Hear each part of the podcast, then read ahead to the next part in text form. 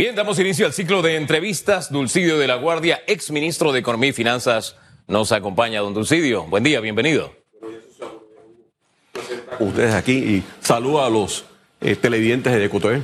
Oiga, ¿qué le parece la casa? No, está espectacular. La verdad que eh, lo felicito por todo el trabajo que han hecho. Está muy bonito. Bueno, y usted, aparte de eso, Hugo, el, el ex ministro nos comentaba, y no sé si es que cualquier parecido puede ser que se copiaron allá en The Morning Show, eh, porque nos decía que, que, lo, lo, miremos y los veamos, y le pareció ese feeling como que estamos muy internacionales, ¿verdad, señor Dulcidio? Sí, les comentaba a Hugo y a Susan de que vieran el, el, eh, una serie en Apple TV que se llama The Morning Show, eh, en donde es... Eh, una novela con relación a, los programas de televisión de noticias de la mañana. y, el esfuerzo, y el esfuerzo que hacen los, los eh, eh, todo, el, todo el, elenco para, para prepararse para los programas que la verdad que es eh, con decir no solamente que madrugan, ya ahí estamos sintonizados porque la vida de radiografía comienza a media madrugada para prácticamente todo el equipo. Don Dulcidio, entremos en materia porque primero quisiera saber a ojo de buen cubero cuál es el balance que usted hace de dos cosas. Uno, la economía del país, la salud de la economía del país. Y dos, la salud y la finanzas del Estado. déjame iniciar con eh, la salud de la economía. Eh, primero, em, eh, la pandemia y la respuesta del gobierno frente a la pandemia creo que te da un sabor agridulce, ¿no? Primero porque Panamá fue el país que tuvo uno de los mayores decrecimientos de su economía en el año 2020. Inclusive fue el tercero que más cayó en el mundo. Eh, pero sí hay que reconocer que el gobierno lo hizo bien en el tema de la vacunación. Creo, creo, que no lo hicieron tan bien en el tema del cierre de la economía. Creo que hubieran podido tomar otras medidas para no cerrar la economía y, contener la, eh, la propagación del virus. Eh, este año, pero el año pasado era de esperar un rebote importante y Panamá tuvo un rebote muy importante de su crecimiento, 15%, impulsado principalmente por el sector externo, llámese el canal de Panamá, los puertos, eh, todo el área logística, eh, el aeropuerto de Tucumán y la reactivación de Copa, al igual que la mina, la mina de cobre en, en Minera Panamá en el área de Cocle y Colón. Este año la situación no se pinta tan, tan, tan bien como el año pasado, no se ve tan bien como el año pasado, producto del entorno internacional. Em, tenemos un entorno difícil con la guerra en Ucrania, el aumento del precio de la energía, el petróleo estaba el viernes en 110 dólares por barril y lo estamos sintiendo, el galón de gasolina en Panamá está por encima de 5 dólares el galón. Em, hay un aumento importante de las tasas de interés eh, en el mercado norteamericano y todos esos son vientos en contra para la economía. Em, el Ministerio de Economía y Finanzas y el Fondo Monetario han proyectado un crecimiento para este año del 5%. Ojalá se cumpla, yo estoy pesimista, eh, porque esos vientos en contra nos está... cuando se sube el precio de la energía, consumimos menos porque tenemos que gastar mucho más en, en movilizarnos, ¿no? Eh, así que ojalá se cumpla la proyección del, MEF y del Fondo Monetario. ¿Usted qué número visualiza en ese crecimiento? Y lo segundo, si no es de 5%, ¿de cuándo? ¿De cuánto? Y lo segundo, señor Dulcidio, al inicio usted hablaba la manera y la forma en la que fue manejado el tema por, por el COVID. Em, creo que siempre es bueno escuchar qué tú hubieses hecho. Al menos a mí, en mi caso personal, me gusta ¿Cómo lo hubieses hecho tú? A lo mejor en ese momento no puedo echar para atrás, pero tengo la oportunidad de poder redirigir a lo mejor las estrategias que tengo. ¿Cómo lo hubiese manejado diferente usted? Ya que el tema económico sí ha recibido críticas y cuestionamientos, eh, porque ha sido prácticamente abandonado. Esa reactivación económica todavía el país no la, no la percibe. Tenemos un desempleo eh, en el 11, 12%, Colón con un 20% de desempleo y, definitivamente que el panorama no es tan alentador con lo que está viviendo Estados Unidos. Entonces, ¿qué hubiese hecho diferente Dulcillo de la Guardia en el tema económico y el número al que usted cree realmente si vamos a llegar al 5, va a ser el 3? o cuál es el porcentaje que usted cree de crecimiento que vamos a tener? Bueno, yo, apuesto por el 5, eh, por un tema de rebote, eh, pero sí tenemos muchos vientos en contra. ¿Sobre qué hubiera hecho distinto? Mira, cuando inició la pandemia, el Fondo Monetario publicaba continuamente recomendaciones para los países sobre qué es lo que tenían que hacer. Lo primero era mantener el empleo. Y el mejor ejemplo es como lo hizo Alemania. Alemania mantuvo los empleos a través de subsidios a las empresas para que a su vez las empresas mantuvieran a sus colaboradores en sus plazas de trabajo. El argumento del Fondo Monetario en aquel momento, que era puro sentido común, es, si yo mantengo el empleo, una vez que se termina la pandemia, la recuperación es mucho más fácil y es mantenido las, las plazas de trabajo. ¿No se mantuvieron los empleos en pandemia en Panamá? Bueno, a ver, eh, primero se suspendieron de cientos de miles de contratos de trabajo. De esos cientos de miles de contratos de trabajo, una cantidad importante fueron terminados, se terminaron y muchas empresas cerraron. Entonces, en particular pequeñas y medianas empresas, todos tenemos aquí conocidos, amigos o que han eh, tenido afectación. Sus empresas cerraron, despidieron personal, productos que sencillamente no podían mantenerse. Claro. Yo quizás hubiera sido menos, hubiera recomendado haber, sido menos estricto con el tema del cierre económico, eh, impulsar un programa de trazabilidad de la, del virus mucho más agresivo para tratar de, digamos, de, de, identificar a aquellas personas que estaban con el virus y a esas personas tratar de evitar que ellos propagaran el virus, no, no hacerlo en forma generalizada como se hizo eh, en nuestro país. Bien, eh, eso es lo que hubiera hecho usted. Ya tenemos lo que hizo el gobierno, usted hizo el balance y las recomendaciones del Banco Mundial. La realidad es la que tenemos el día de hoy. Con esta realidad y apostando al 5%, eh, ¿qué podemos hacer para que la economía, como decía Susan, hace algunos segundos, esa reactivación de verdad le metamos el pie al acelerador? ¿Qué está haciendo falta para que eso suceda? Y entramos en lo que se nos quedó pendiente de la primera pregunta de, las, de la salud de las finanzas públicas. ¿Le parece? A ver, mira, eh, yo te diría que creo que tenemos que enfocarnos ahora mismo en aquellas cosas que están impidiendo el crecimiento de la economía y de eliminar la informalidad, porque tenemos un 47% de informalidad, creo que 677 mil panameños eh, están en el mercado informal. Yo creo que ahí hay que hacer una, un alto, hacer una revisión importante de todos los procesos burocráticos que tiene el Estado, que son muchísimos, para facilitar la formalización de los panameños. Eh, y, tengo que reconocer que eso es una deuda que viene no solo de esta administración, de las administraciones pasadas. No se ha hecho una revisión de los procesos burocráticos del Estado. Lo segundo, el turismo. Mira, el turismo es uno de los sectores que está, eh, que no se ha recuperado. Eh, se ha perdido una cantidad importante de, de empresas turísticas en nuestro país. Yo creo que el Estado tiene que revisar lo que está haciendo en cuanto al tema de turismo. En particular, tenemos que estimular la demanda. Y sí quiero decir que la ley que, que recientemente aprobada no estimula la demanda. La demanda es que vengan los turistas.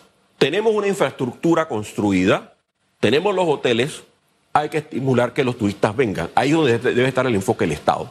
No en estimular más oferta, cuando efectivamente hoy en día tenemos los hoteles vacíos. O sea, entonces la ley, el proyecto debe ser vetado. Usted se suma a las voces que piden que este proyecto yo, sea Yo creo que cualquier proyecto de ley que incentive el turismo es bueno, pero francamente yo me hubiera enfocado en promover la demanda más que promover la oferta. Supuestamente la demanda se está promoviendo. De hecho, los voceros turísticos, a veces cuando yo hablo, yo sé que se enojan un poquito, se engrinchan, como digo yo, porque para lograr esa demanda, señor Dulcidio, yo necesito promocionar a Panamá. Claro. Entonces, al final, ahí es donde van mis cuestionamientos. El señor René Quevedo, un consultor que puede ser amado por algunos, odiado por otros, ha insistido eh, muy fuertemente en que debemos apasionarnos por el empleo para tratar de recuperar el empleo en Panamá. Meterle pasión al tema económico porque el, el tema salud lo manejamos bien con nuestros aciertos y desaciertos, pero en el tema económico no. ¿Cómo nos apasionamos por el empleo?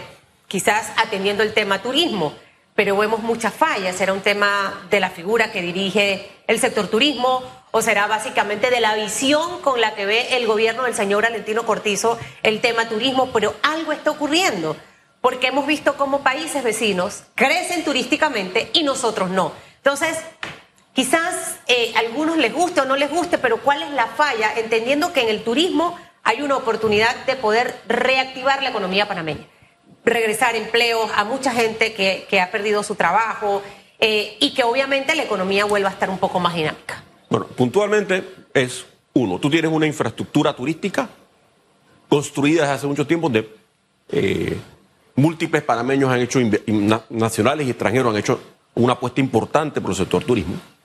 Eh, está atravesando una crisis económica muy importante yo, si hubiera sido el Estado, hubiera puesto un plan claro para apoyar a la infraestructura turística ya construida, que era la forma más fácil de reactivar el turismo. No apostar a lo que voy a construir en el futuro, sino es cómo apoyo lo que, lo que tengo hoy ya. Y segundo, hubiera incrementado muchísimo más la promoción turística, que es lo que genera la demanda. Con relación a las finanzas públicas, la otra pregunta que me hiciste. y eh, ahí quiero hacer una pequeña introducción. La raíz de todos los males, según esta administración cuando ingresó, era la forma, la salud de las finanzas públicas. Además, tuvieron que pedir, mm, si la memoria no, me es infiel, 5 mil millones, puedo estar fallando, de dólares en préstamos porque había que pagar lo que el gobierno pasado no pagó. Su versión no la hemos conocido hasta ahora. ¿Cuál es?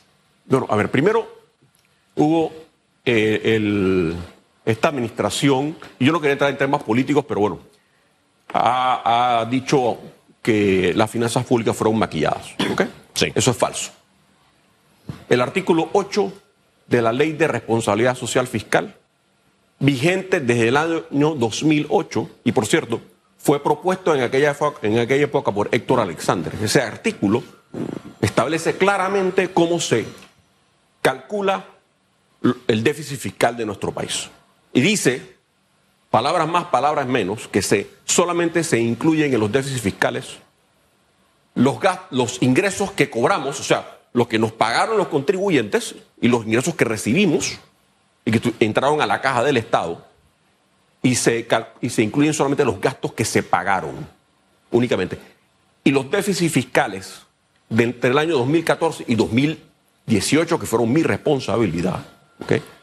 Así fue exactamente como se calculó y como fueron presentados a, la nación y, esos déficits fiscales fueron confirmados en su momento por la Contraloría General. No fueron maquillados. No fueron maquillados, como lo dijo, como lo ha dicho los personeros del gobierno. Ahora bien, esa fue la tierra abonada que utilizó la actual administración para pedir tantos miles de millones antes de la pandemia, a propósito. Eh, a partir de ese hecho, ¿cómo le vale a usted? ¿De dónde salió este argumento? lo que ha hecho el gobierno en, endeudarse, etcétera. Bueno, mira, a ver. Eh, Endeudarnos, que es el término correcto, porque nos endeudamos eh, todos. Sí, es correcto. Mira, eh, yo creo que fue una estrategia política para, para plantear su agenda económica, que era efectivamente darle un impulso fiscal al inicio de la administración, de la actual administración.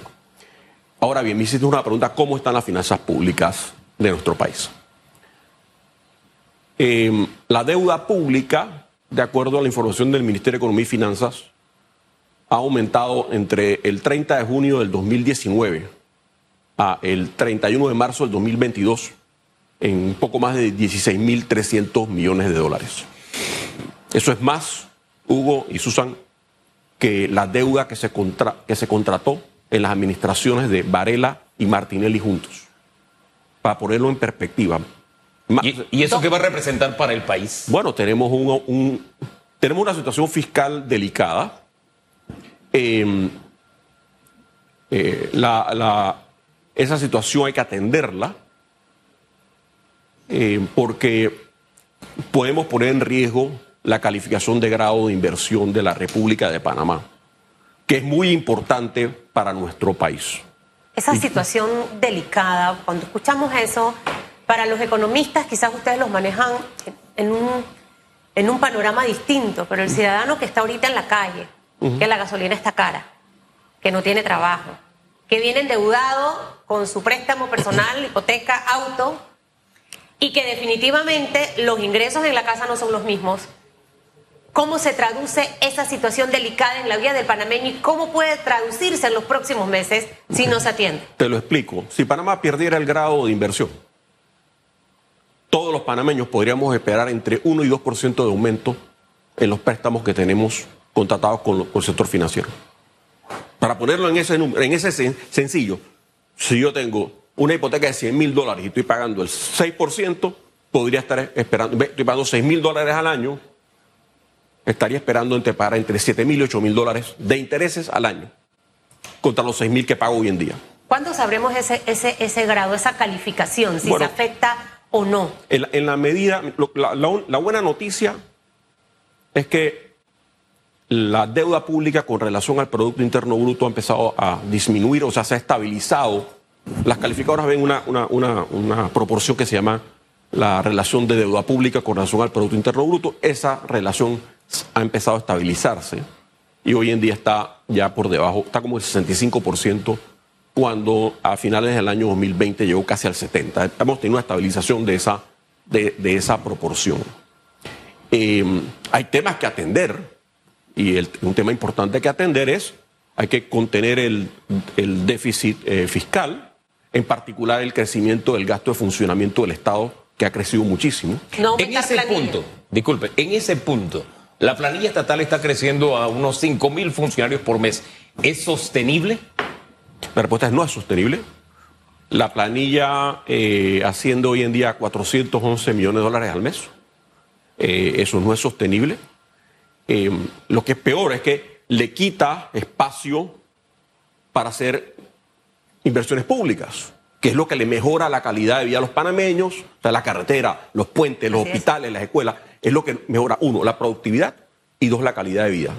Y la eh, economía se ve impactada. Eso, tiene un impacto en la productividad, pero nos mejora la calidad de vida y la productividad de la economía panameña. ¿Usted considera que en este momento, hoy 23 de mayo, la reactivación económica está andando o no? No, claro que sí. La reactivación está, pudiera andar mejor, pero eh, claramente el efecto rebote de producto de la caída nos ha, nos ha, ayudado. Eh, es una buena noticia porque creo que es importante. Los ingresos del Estado están mejorando en forma importante. los, ingresos, todos los, impuestos tributarios y los, impuestos están mejorando en forma importante. Quiero decir, por ejemplo, ustedes mencionaron hace un momento que el Banco Interamericano está estableciendo el tema de, las, de las asociaciones público-privadas. Aplaudo la ley aprobada por el gobierno. Sin embargo, ¿hace cuánto fue aprobada? Uf, fue el primer año de gobierno. Eh, eh, y todavía no ha sido reglamentada, señores. Están, están atrasados. Una ley tan importante, ¿cómo es que no le han podido poner el esfuerzo para generar la reglamentación y que, se, y inicien las obras? En ese detalle quería entrar ya para, ya para concluir que estamos contra el tiempo. Susan habló de la velocidad de la reactivación y ahí es donde nos enfocamos todos, porque estamos, usted ha visto cómo están los caballos en la gatera, ¿no? Están como que quieren salir a correr y, están atrapados, ¿no? Yo ponía el ejemplo de las cárceles en Colón, antes que todo esto estallara. Hay empresas interesadas en invertir, eh, tienen todo, están mandando cartas diciendo queremos, pero las autoridades no dan el paso. En las APP pasa exactamente lo mismo. Se nos habla de que vienen las APP, vienen las APP, pero no se da el paso. Usted viene de un gobierno donde se hacía analogía con un animal que era muy lento, que es muy lento. Y, en este uno quisiera que fuese más rápido que aquel, más que nada por la coyuntura que tenemos. Y, le insisto, uno siente como que estamos ahí amarrados, atados. Mire el ejemplo de radiografía, nos tiramos a la candela en medio de las dificultades porque es lo que hay que hacer, uno no se puede quedar ahí retenido. ¿Qué hacer para meterle el pie al acelerador? Porque usted dice, sí, hay reactivación, pero es que no es suficiente, mire lo que está pasando en Colón. Bueno, digo, nuevamente es un tema de voluntad, un tema de liderazgo. El tema de las APP y la reglamentación de las APP, que aplaudo, francamente, porque fue un proyecto que lo iniciamos en la administración del presidente Varela. No había las condiciones políticas para aprobarlo, lo aprobaron este gobierno, lo aplaudo. Es importante para Panamá. Lo que no, lo que no, lo que no explico es la reglamentación que está en control del Ejecutivo, claro. sacarla al público para iniciar los proyectos de las zonas público-privadas. Eso se llama ejecución, ministro. Uno no se puede, exministro, no se puede quedar con las cosas. Si el gobierno del señor Juan Carlos Varela, para irnos a la pausa, era comparado con la velocidad de una tortuga, ¿cómo usted compararía la velocidad del gobierno de Laurentino Cortizo? ¿Más rápido o más lento?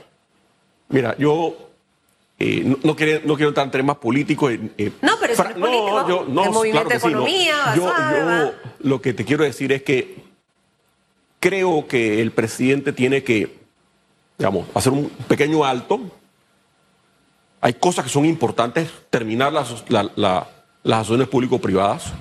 Hay que ponerle mucha importancia a las listas discriminatorias, donde está Panamá. Eh, y hay que entender por qué estamos ahí. Eh, yo no preveo que Panamá salga a las listas discriminatorias eh, en junio de este año, en el próximo mes. creo que vamos a estar ahí por un tiempo adicional. Eh, lo cual es malo para la República. Eh, así que eh, hay temas que afectan a la economía. yo me enfocaría asociaciones público-privadas, me enfocaría en ver cómo le doy incentivos al turismo, no a través de, aumentar la oferta, sino aumentar la demanda. buscaría mecanismos para eliminar los procesos burocráticos para que impiden la formalización de los panameños. Hacia esa ruta tenemos que caminar todos los panameños. Yo sé que me van a ahorcar, pero usted mencionó un tema que no podemos pasar por alto, la importancia de ser excluidos de las listas.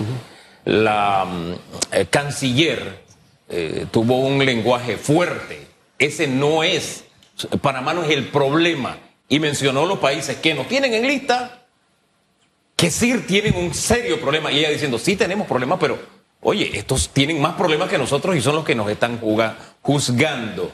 Primero, el, cambio de, discurso del gobierno para enfrentar el tema, si eso nos va a ayudar, nos va a servir, o cuál es el camino que debemos tomar para salir de esas listas. o si es imposible salir, porque hay quienes dicen, sales y te van a inventar otra cosa para que no salgas nunca. Mira, yo coincido con, con la canciller y yo Públicamente en mi cuenta de Twitter la felicité por sus declaraciones. Yo hice unas declaraciones similares en, en Davos eh, a principios del año 2018. Em, efectivamente pienso que las listas son discriminatorias y tienen en forma injusta metida a Panamá. Eh, no, reconocen lo que Panamá efectivamente hace. Sin embargo, sí tenemos que hacer una, eh, una autoevaluación de nosotros los panameños. Y creo que el encargado de negocios de Estados Unidos lo ha dicho claramente. Panamá tiene todas las leyes aprobadas. Lo que nos hace falta es efectividad. ¿Qué es efectividad? Ellos están buscando condenas contra la actividad de lavado de dinero. Y en Panamá no se están dando suficientes condenas.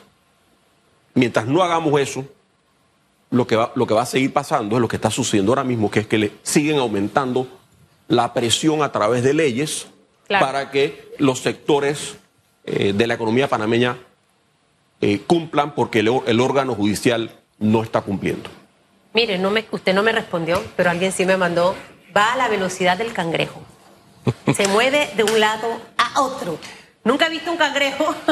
Bueno, el, cangrejo camina hacia atrás. Yo no, no sé si cae bien la analogía, pero el cangrejo camina hacia atrás. Yo creo que se alborotan, ¿no? Y como que están perdidos.